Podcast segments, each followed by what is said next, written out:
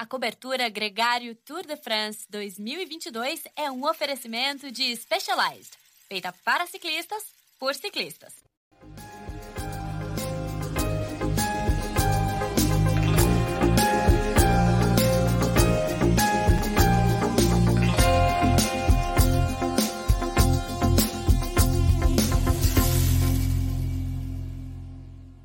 Olá, seja muito bem-vindo à cobertura Gregário Cycling Tour de France Specialized. Hoje para falar sobre a etapa 16, o primeiro dia do, das batalhas dos Pirineus. Vão ser três dias de montanha por lá, onde a gente vai praticamente selar um pouco do destino do Tour de France. Talvez o contrarrelógio faça diferença, talvez não faça. Jonas Vingegaard resistiu mais uma vez aos ataques do Tadej Pogacar. Os dois chegaram juntos e a diferença se mantém em 2 minutos e 22. Mas a etapa de hoje. Contou uma bonita história, e essa história veio da fuga, a vitória do canadense Hugo Lê, da equipe Israel Premier Tech, uma equipe que vence pela segunda vez, que trouxe o Chris Froome de volta para o Tour de France, que foi muito bem também é, na etapa do Alpe d'Huez, mas o Hugo Lê é um, uma história muito especial, é um ciclista que há 10 anos atrás perdeu uh, o seu irmão, quando eles comemoravam seu primeiro contrato com a G2R como profissional, é, ele acabou é, perdendo o irmão num acidente, o irmão foi atropelado e ele dedicou essa vitória ao irmão. Foi muito emotivo o final da etapa de hoje em Foá e é sobre isso e sobre tudo que aconteceu nessa etapa que eu converso a partir de agora com ele, com o craque Nicolas Sessler, nessa cobertura que é um oferecimento da Specialized. Eu estou aqui na sede da Specialized mais uma vez, enquanto todos vocês aí vão se juntando a gente nessa transmissão. Não deixe de comentar, não deixe de colocar as suas impressões também sobre o que rolou na etapa de hoje. Nicolas Sessler, muito bem-vindo, cara. Que prazer ter você aqui mais uma vez, agora, última semana do Tour. Fala, capitão. Pô, tá acabando, né, cara? Que sensação estranha uma dinâmica para todo mundo, tanto atletas como para a gente que acompanha o tour diariamente, tá o tempo todo buscando informação, olhando na função, a rotina de se encontrar aqui às 5 para vocês, às 10 aqui para mim. Parece hum, parece que começou ontem já, né? Mas já estamos na última semana e promete. Vamos aproveitar, eh, parar de viver na nostalgia, né? E aproveitar a última semana que ainda tem muita coisa para para rolar e vai ser muito emocionante, tenho certeza. Vai ser muito emocionante, Nicolas, mas a, o, o, tempo vai passando, o tic-tac ali vai roncando ali para o nosso querido Tadej Pogacar, o atual bicampeão do Tour de France. A gente está esperando que ele consiga tirar alguma diferença para o Jonas Vingegaard, que segue com a camisa amarela, mais um dia que ele tentou tentou ali, né? A gente já está ficando até na dúvida se do quanto que ele está forte o bastante para tentar, mas a, a Jumbo Visma está mais forte é, do que ele, conseguindo controlar bem a prova. Hoje, uma etapa onde, mais uma vez, a gente viu o Valdo Van Aert na fuga do dia. O cara tá incansável e é um, um elo muito importante taticamente para a equipe Jumbo, né, Nicolas? E assim foi, né? Hoje ele teve um fator, como você falou, taticamente, ter colocado o Van Aert na fuga funcionou muito bem para a Jumbo Visma, porque no momento chave eles puderam parar o Van Aert e, e que ele pudesse ajudar tirando na para o Jonas Vingegaard no, no grupo ali dos, dos principais favoritos. Eles tinham Sepp Kuss ali também. Mas antes da gente falar muito da batalha pelo geral, eu queria ressaltar algo que nos últimos três, quatro programas é, a gente já vem batendo, Leandrão, que é o seguinte: você falou, olha, de novo o Alto Van Aert na fuga. Mas se você olhar os nomes da fuga do dia, que tinham 25, 27 atletas, né? Se São os mesmos o... também. São 29 atletas. De... 29 atletas. Os praticamente os mesmos de sempre. O Golê estava naquela fuga, chegou em terceiro justamente quando o Mats Pedersen ganhou. Depois você via o Nilson Paules, você via um nome diferente na fuga de hoje foi o Alessandro, foi o Vlasov, o russo da, da Bora Hansgrohe, que de certa forma obrigou a Ineos a trabalhar também, porque ele era um cara relativamente perigoso na classificação geral, na medida que ele subiria algumas posições e colocaria ali em xeque o pódio, um top 5 de algumas outras equipes. Mas, no geral, você olha ali, como você falou, o Wout van Aert, toda a galera, o Simon, Simon Gaskin, que conseguiu entrar na fuga também, mas, no geral, nomes que a gente vê repetidamente entrando nas fugas. Por quê? De novo, o pelotão já vem com muito cansaço, muita fadiga acumulada e nessas etapas entrar na fuga não é fácil. Está sendo um Tour de France que, curiosamente, como a gente vem falando, todas as etapas estão sendo muito disputadas. Não, não, não vimos uma etapa assim relax, onde o pelotão levanta o pé. E isso faz com que a fadiga acumulada seja muito alta e quem entre na fuga são os caras que ainda têm pernas. Os outros estão sobrevivendo no, no resto do pelotão. Então, mais uma vez, quando você fala, olha, o Otto Van Aert de novo na fuga, porque é dos caras mais fortes na corrida. Esse e tira é o, de onde, essa é a verdade. E tira de onde dá, né, Nicolas? Junto com ele também estava então, essa fuga tinha 29 ciclistas. Como toda fuga tão grande assim, tinha múltiplos interesses. É, um dos principais interesses dessa fuga era do Simon Guest, o ciclista que veste a camisa de bolinha, é, defendeu e pontuou nessa camisa mais uma vez, o ciclista da Cofidis. É, a gente vai apresentar a classificação daqui a pouquinho, vai falar um pouco disso, mas é, ele sobreviveu à primeira batalha com louvor, vamos dizer assim, Nicolas, porque os seus principais rivais pontuaram menos do que ele se ele conseguir sobreviver amanhã, por exemplo, que tem 35 pontos em jogo, é, ele consegue é, uma chance real de ganhar essa camisa. A gente estava aí desacreditando do Simon Geschke é, quando a coisa empenasse de vez. Ainda é muito difícil para ele, mas deu um passo importante com essa fuga da etapa de hoje. Essa era uma fuga também. É, o Walter Van Aert pontuou na camisa verde, né, ampliou ainda mais a classificação dele, tanto na intermediária quanto na por pontos. Foi até muito engraçado, porque na meta intermediária, o Nils Zikoff, da equipe DSM, o holandês, é, passou na frente dele, ele ficou ali meio bravo, deu uma espremida no cara, no garoto e tal, mas foram três pontos a menos para ele, não muda nada na vida dele, mas é mais uma questão de autoridade, né, de dono moral, do, né, normalmente isso só só comentar, desculpa te interromper. Vamos Existe lá. uma certa lei não escrita, Leandro, que quando você alguém tá ali lutando por uma camisa que ele já defende, e você não, não apita nada naquela disputa. Então, por exemplo, você está naquela fuga, você entrou com um cara que está disputando a montanha. Você. Meu, você não está disputando a montanha, você não vai ganhar a camisa verde, você não Sim. vai ganhar a camisa de bolinha, se não é um rival direto do cara, você não sprinta com ele, entendeu? Você, não, claro, passa na frente. É, eu não é. tô nessa corrida com você, né? Nem, e, nem tem então é intenção é de te atrapalhar, né? Eu sou, sou, sou, da, da, equipe que rivaliza contigo, né? É, Exato. É, o Ricoff, de fato, estava perdidão ali, é, passou e, e, tomou a bronca. Não apitava nada, então é normal que o Alto Van Aert diga, oh, caramba, o que você está fazendo Sabe, aqui? Não me atrapalha, né? Essa cena me lembrou, Nicolas, o Andriato com o Cavendish lá no giro, quando o Andriato brigava pela camisa de, é, pelo prêmio né, de metas intermediárias e o Cavendish brigava pela Ticlamino o Andreato furou o sprint do, do Cavendish numa das metas, o Cavendish ficou bravo, e até ele entender que o garoto estava ali na briga por uma outra coisa que era secundária, mas para ele era muito importante, né? Os dois acabaram claro. é, se entendendo depois ali, mas essa é uma história que a gente já contou aqui também no Gregário Cycling, quando o Andreato esteve por aqui. É, então, definindo, é, é, tinha ali o cara da camisa verde, tinha o cara da camisa de bolinha, é, esse cara da camisa verde, que era o Walter Van Aert, tinha um papel importante taticamente. O Brandon McNulty estava ali pela UAE também.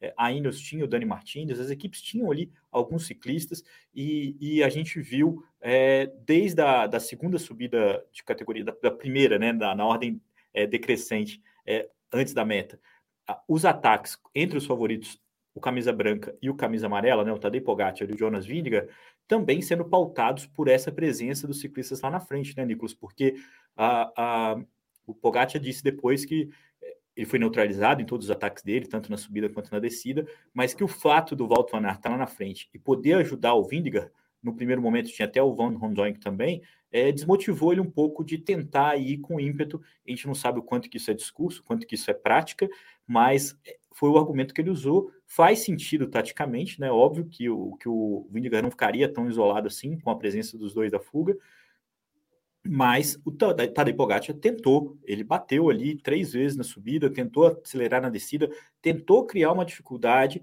é, para o Jonas Vingegaard. A gente falou aqui, Nicolas, o quanto que nesse primeiro dia isso seria um movimento que talvez não desse fruto, né? Foi mais um teste, foi mais um alerta do que de fato um ataque. Acho que nos próximos dois dias é, o, o Tadej Pogacar vai ter uma missão mais fértil nesse sentido, né, de tentar atacar. Agora, contra ele, o abandono do Marco Soler, que chegou fora do tempo limite, passou mal a etapa inteira, assim como o Morkov no domingo, é, o Marco Soler é uma baixa importante para o time UAE, que vai ter a dificuldade de botar pressão no Vingegaard. Se esse era um plano, sem o Soler fica ainda mais complicado. A equipe bem desmontada nesse momento do final do Tour de France. É, as notícias não são boas para o Tadej Pogacar. Bom, Eita. vamos lá. A gente teve duas corridas hoje que é importante ressaltar, Leandrão, que basicamente eram: a gente tinha uma corrida pela vitória de etapa, onde estavam esses 29 ciclistas, onde muitos deles iam pela etapa, como foi o caso do Golé, Michael Woods, é, o Jorgensen, né, da, é. da Movistar, que tomou um tombo na, na, última, na última descida, o Simon Gaskin ia ali pelos pontos de montanha, como a gente mencionou, a gente, e outros atletas que estavam ali para tentar efetivamente ganhar a etapa. O próprio Vlasov, eu acredito que estava ali para ganhar a etapa e se beneficiava da geral. Você tinha Nilson Paules, você tinha o Bessinger da, também da IF. Ou seja, você tá muita gente furando, forte. Hein, Essa muita parte gente... a gente vai falar na frente. Peraí, vamos, vamos, vamos, analisar, vamos analisar. Uma coisa. Vamos, não, fica à vontade. Essa o... era a fuga. Então você tinha essa corrida pela etapa e, em contrapartida, ao mesmo tempo, dentro da mesma corrida, a corrida pela classificação geral que você mencionava entre Tadej Pogacar, Jonas Vingegaard e Ineos, né? Geraint Thomas e etc., que estavam ali na jogada, correndo 7, 8 minutos atrás. Então a gente acompanhava duas coisas ao mesmo tempo. Como você mencionou, na corrida pela classificação geral, uh, tanto o AE como o Jumbo Visma conseguiram colocar alguns peões na frente nessa fuga do dia. E por quê? Como funciona isso de novo? Eles têm o peão na frente, na hora que a corrida fica dura e Pogacar e Vingegaard começam a se atacar, você para o gregário da fuga. Então você, a gente viu na última montanha do, do dia o Alto Van Aert chegando no topo da montanha, praticamente pondo o pé no chão para esperar um minuto, dois, enquanto chegariam ali o Pogacar e o Vingegaard. Então, qual é a estratégia? Você para esse gregário está na frente e ele passa a ser uma peça-chave para te ajudar atrás. Análise da corrida da classificação geral. O que aconteceu? Tadej Pogacar tem e vai colocar pressão na Jumbo e no Vingegaard toda etapa. Por mais que seja uma pressão psicológica, ele tem que atacar, ele tem que gerar incômodo. É a maneira que ele tem de quebrar o Vingegaard. Porque se ele ficar quieto esperando agora o contrarrelógio, a diferença que existe entre os dois, dois minutos e pouco, é pequena. Se ele não gerar muita fadiga no, no Jonas Vingegaard, da mesma maneira, com as etapas que faltam, simplesmente vamos falar, esperar para atacar na última subida de, de cada dia, nos últimos quilômetros, ele vai, ele até pode diminuir uma pequena margem, mas essa margem vai ser pequena. Não, talvez não o suficiente para ele chegar com dentro de um minuto na, no contrarrelógio do final. Ou seja, ele vai ao ataque, ele vai tentar uma pressão psicológica e isso vai ser a vertente dos próximos dois dias, na medida de que ele tem as pernas. Por que eu falo isso? Pogacar atacou na penúltima montanha do dia, né? E, e chegou a abrir, os dois foram, foram ele e o Vingegaard foram embora, deixaram todos os outros rivais para trás, porque claramente são os dois caras mais fortes do mundo, do mundo agora mesmo, mas uhum. não conseguiram, Pogacar não conseguiu quebrar o Vingegaard. Sim. Ok, tudo esperado. Logo, eles foram para a última subida do dia, né? O Cole, deixa eu conferir o nome para eu não me embaralhar no Mur francês. Essa re... Mur de Beguer. Es de Peguer. E que era uma subida já muito inclinada, Leandro. Eram 3,5 quilômetros a 11,7 de inclinação média. Honestamente, eu não sei nenhuma referência de uma subida aí no Brasil que a gente possa dar para a galera para sentir mais ou menos o que, o que é isso. É uma verdadeira parede. É muito inclinada supostamente seria uma subida boa para o Pogacar, uma vez que ele já tinha gerado fadiga e poderia voltar a atacar. A gente viu ele até pedir, né, para o Rafa Maica entrar na ponta da subida. Ele fez o primeiro quilômetro da subida até o momento que ele estourou a corrente dele. Sim. de tanta força que fazia a corrente. Isso é um fato, né? Puf, explodiu. O Rafa Maica quase caiu, virou para a ponta da bicicleta, de tão inclinada que era a subida. E nesse momento, eu falei, bom, agora o Pogacar vai atacar outra vez. Porque ele moralmente, nessa briga psicológica, por mais que ele saiba que talvez ele não consiga largar o, o Vingegaard, ele tem que atacar. Não foi o que a gente viu. Exato. E isso me chamou a atenção. O que aconteceu? Quem, numa vez que o Rafa Maica, gregário do Pogacar, deixou de tirar porque ele teve um problema mecânico, quem tomou a ponta do pelotão foi o Sepp Kuss, gregário Sim. do Jonas Vingegaard. E colocou um ritmo onde claramente o Pogacar não atacou porque não podia. Não é que ele não não atacou porque falou, bom, agora tô sem gregário, não vai dar certo, nem vou gastar. Não, ele não atacou porque ele não podia. Você via na expressão facial dele ali, né, e corporal, que ele estava no limite. Pode, o Vindegar também estava no limite, Sepkus também estava no limite, Quintana estava ali na roda também no limite, mas isso, o momento que o Sepkus entra para tirar, para mim foi uma um contragolpe. Ele, ele tomou aquele golpe de, de rebote na da Jumbo, onde é. se ele queria afetar psicologicamente ao Vingar para eventualmente tentar quebrar o Vingar, ele foi quebrado psicologicamente. Foi a é, sensação eu tenho... que eu tive do dia. Essa impressão também ficou, Nicolas, porque eles só fizeram isso depois que o Maika teve um problema. Eles iam ficar ali numa boa, deixando a UAE achar que estava controlando quando aconteceu isso, eles tomaram a ponta. Não foi uma aceleração assim tão assintosa, do, né? não, foi, não foi um ataque, mas eles pegaram a ponta. Inclusive, é para quem acompanha o Hub Subiram Strava, rápido, né? O, Isso eu ia falar. O nosso amigo Sepp Kuss pegou o com dessa subida, que pertencia ao Bardet, que foi o grande prejudicado do dia. É, caiu cinco posições. A gente vai mostrar a classificação daqui a pouco. Mas o ciclista francês que brigava pelo pódio ali com Thomas, estava ali no bolo, é, agora está bem mais distante, está complicada a vida dele por esse pódio em Paris. É, então, esse é o resumo que você falou muito bem da disputa. Então, aqui tem até a pergunta do Marcelo Vanderlinde, aqui, o nosso querido Marcelo, o, do País do Ciclismo, perguntando se é, o, o, Jonas Vingegaard bateu o Pogacar no sprint e foi um recado do dinamarquês. Eu fiquei com a impressão que o, o Valtonac embalou tão rápido para ele pontuar mesmo, ele foi com tanta raiva ali na meta para fazer os pontos, que ele embalou o Vingegaard de uma forma que o Pogacar não teve mais o que fazer, mais do que uma aceleração do Vingegaard para bater o sprint de fato. Mas foi a primeira vez em muitos, muitos, muitas etapas, né? Talvez a primeira que a gente vê, o, viu o Vingegaard batendo o Pogacar nesse tipo de sprint. Lembrando da pressão, já começaram a cornetar o Pogacar também de gastar essa energia nesse sprint final.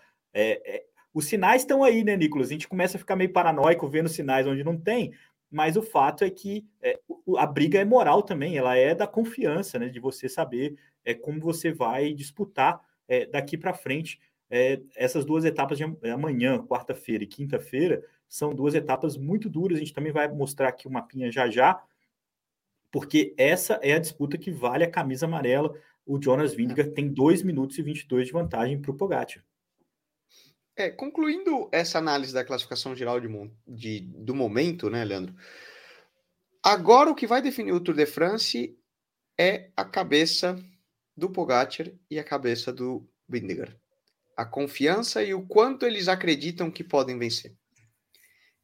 Porque a partir do momento que Pogacar perde essa crença de que ele realmente pode ganhar, perde essa autoconfiança de que ele é melhor do que o Vingegaard, ele perdeu o Tour de France. Isso eu te, é. posso te afirmar com certeza. Porque e agora acho... mesmo, eles estão, tanto um quanto o outro, Leandro, eles estão no limite das forças. E eles estão muito equiparados. E o que vai definir o Tour de France não é mais força física. Todos os atletas do Tour agora já estão mais ou menos num, num platô com um nível de fadiga parecido e a gente já viu o que cada um pode e o que cada um não pode, o lugar deles. O que define daqui para frente é o quanto cada um desses acreditam que eles podem conquistar o resultado deles e o quanto eles estão dispostos a, a sofrer por isso, né?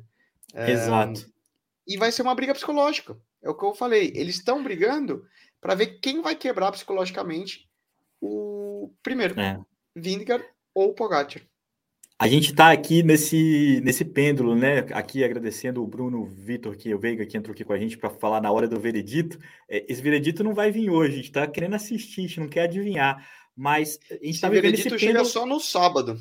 É, porque é, alguns momentos, né, no sábado a gente ficou achando que a Jumbo estava muito confortável, no domingo eles perderam dois ciclistas, então esse vai e volta é, que vai criando aí possibilidades e cenários, o que torna esse tour muito legal. Acho que essa é uma das partes é, que torna esse tour muito legal. O grande favorito está numa situação é, de inferioridade e tentando a virada. Acho que essa é a nossa grande expectativa para as duas etapas de amanhã, para ver como que essa briga vai acontecer. Lembrando que tem ainda o fator Nairo Quintana, tem a Ineos, que pode amanhã tentar entrar na fuga, é, tentar colocar o Yates, tentar colocar o Pitcock, tentar movimentar a prova de uma forma diferente, é, sabendo que as duas equipes principais, né, a Jumbo e a Way, estão bem destroçadas.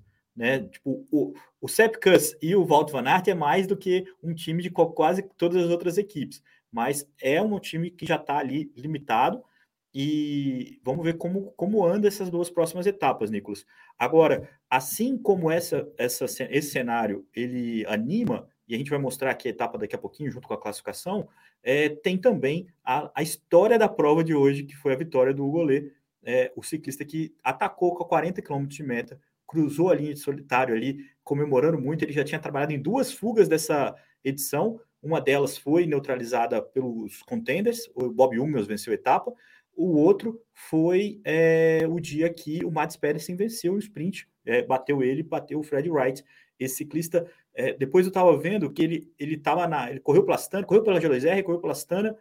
A Premier Tech, que é uma, um patrocinador canadense, chegou na Astana, migrou para Israel esse ano, ele foi junto, né? Criou um núcleo canadense muito importante na equipe. Ele, ele é amigo pessoal do, do dono dessa empresa, então, sem dúvida, tem uma conexão ali é, de intimidade, de, de confiança.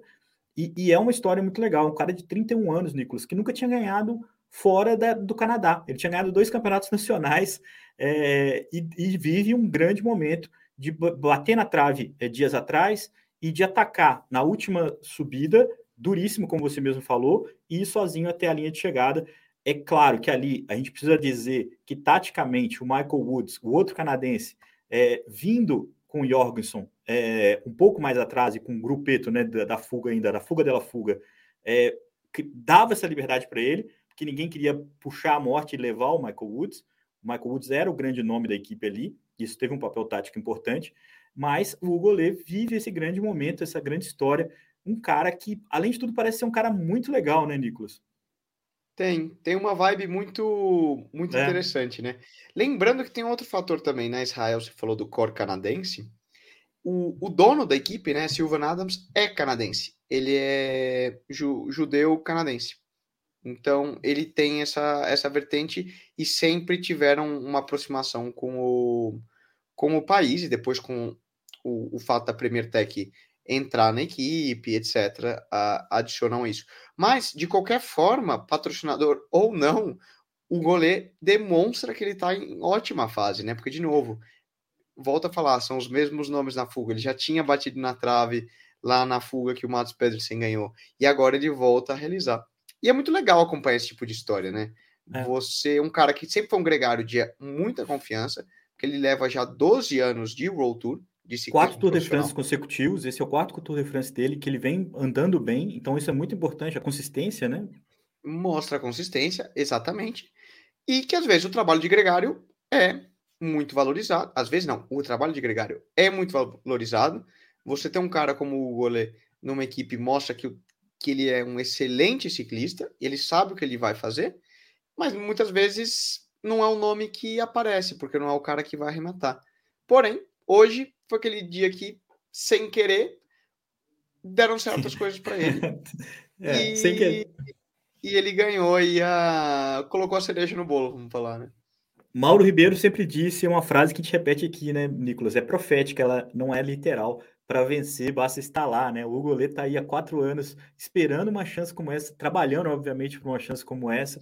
É, hoje ele atacou muito possivelmente um ataque tático ali da equipe de Israel e foi lá para ajudar o Michael Woods. Para ajudar o Michael Woods, com certeza, no mesmo dia que o Fuxland abandonou é, uma baixa na equipe, uma vitória da equipe é, na, na, na, no contragolpe, a segunda vitória da equipe que venceu também com Simon Clark lá na etapa dos pavês, né? Parece que faz muito tempo já lá na etapa 5.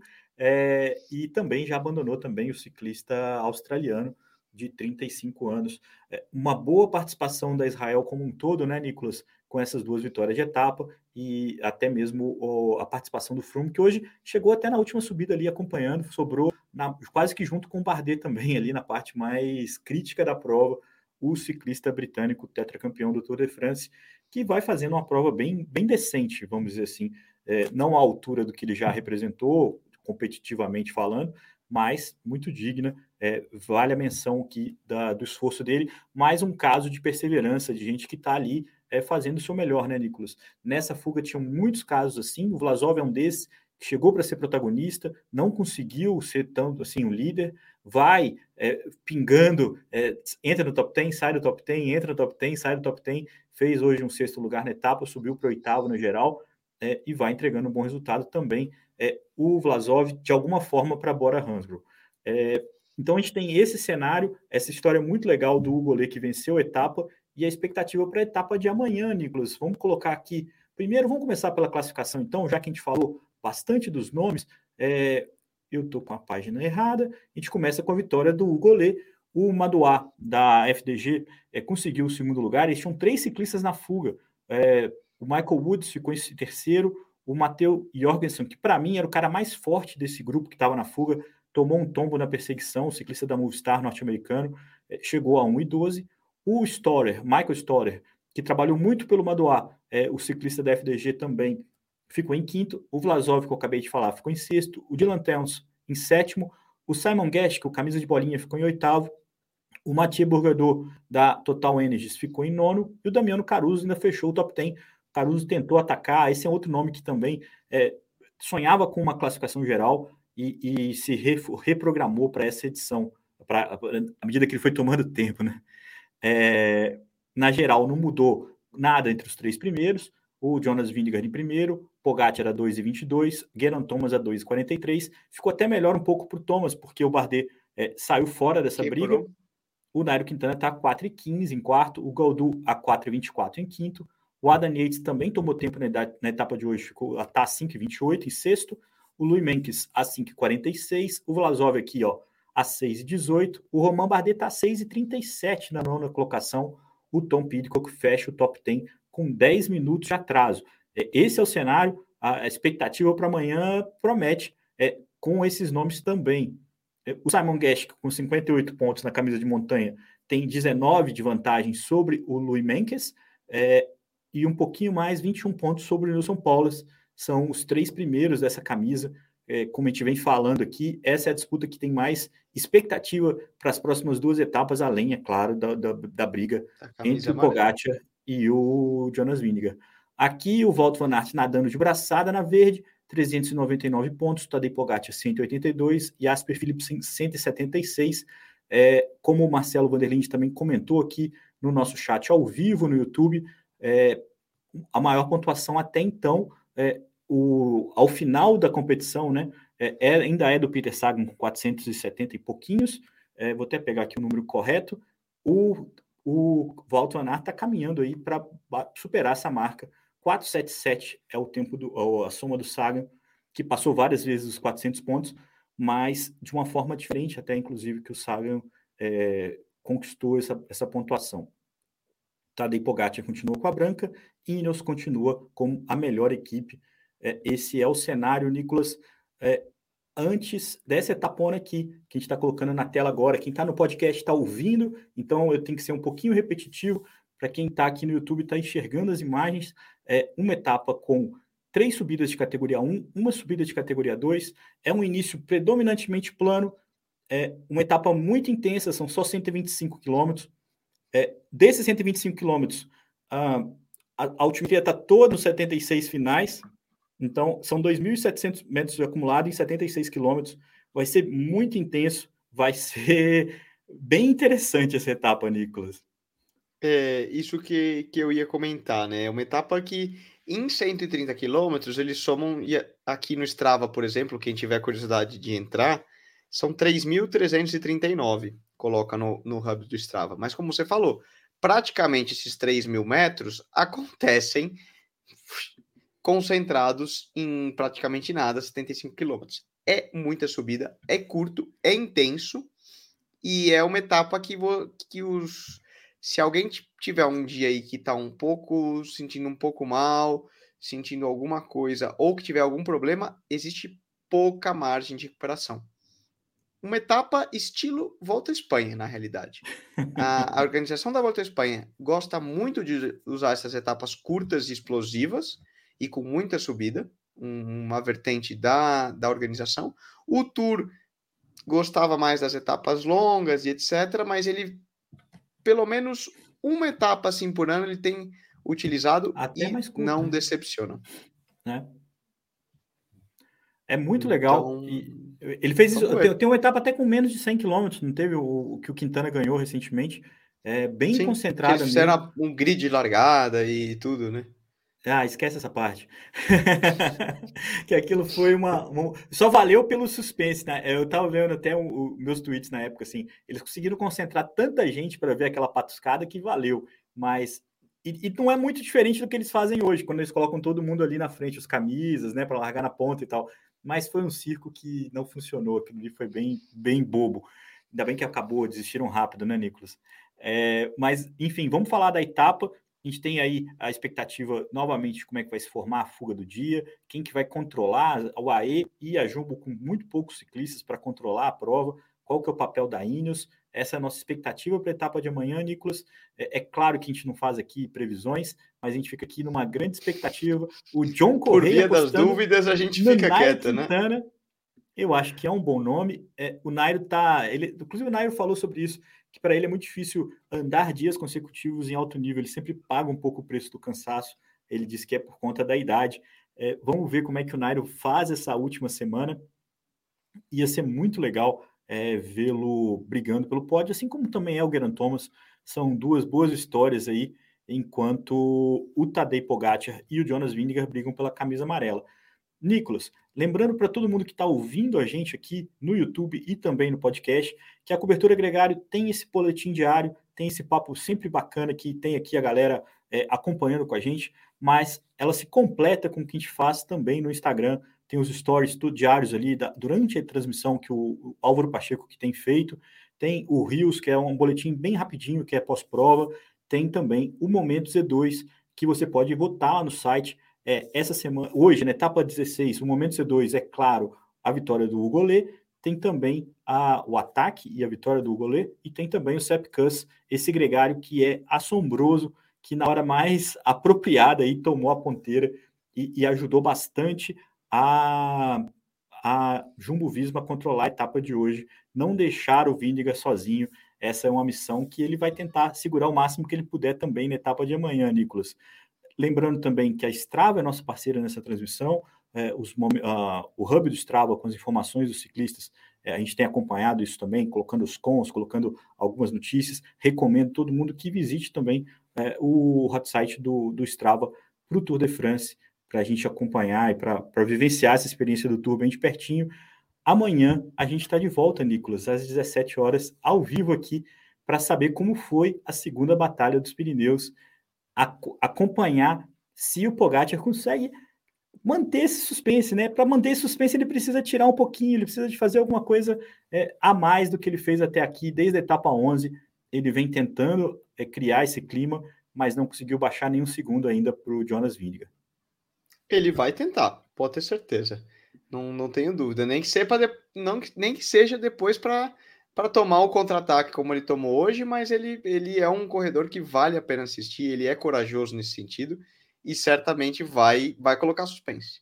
Não tenho dúvida disso. E aí, vamos lá, a gente que ganha. Amanhã, a, a gente que ganha. A gente se encontra. Muito obrigado a todo mundo que participou aqui com a gente ao vivo. Muito obrigado a quem está ouvindo esse podcast. Compartilha mostra para alguém, mostra para um amigo, mostra o nosso trabalho. É muito legal saber que a gente tem essa audiência tão é, fidedigna de todos vocês. Uh, os números são muito bons, a gente tem acompanhado bastante gente com, é, curtindo a gente no podcast, muita gente descobrindo a gente aqui no YouTube. É, a gente está muito grato por isso, antes de mais nada, mas agradece também quem puder compartilhar, puder espalhar a palavra aí para muito mais pessoas. Um grande abraço, Nicolas. Vou é, partir aqui, iniciar o modo de decolagem aqui e amanhã a gente se encontra de novo. Um abraço. Foi um prazer voar com vocês.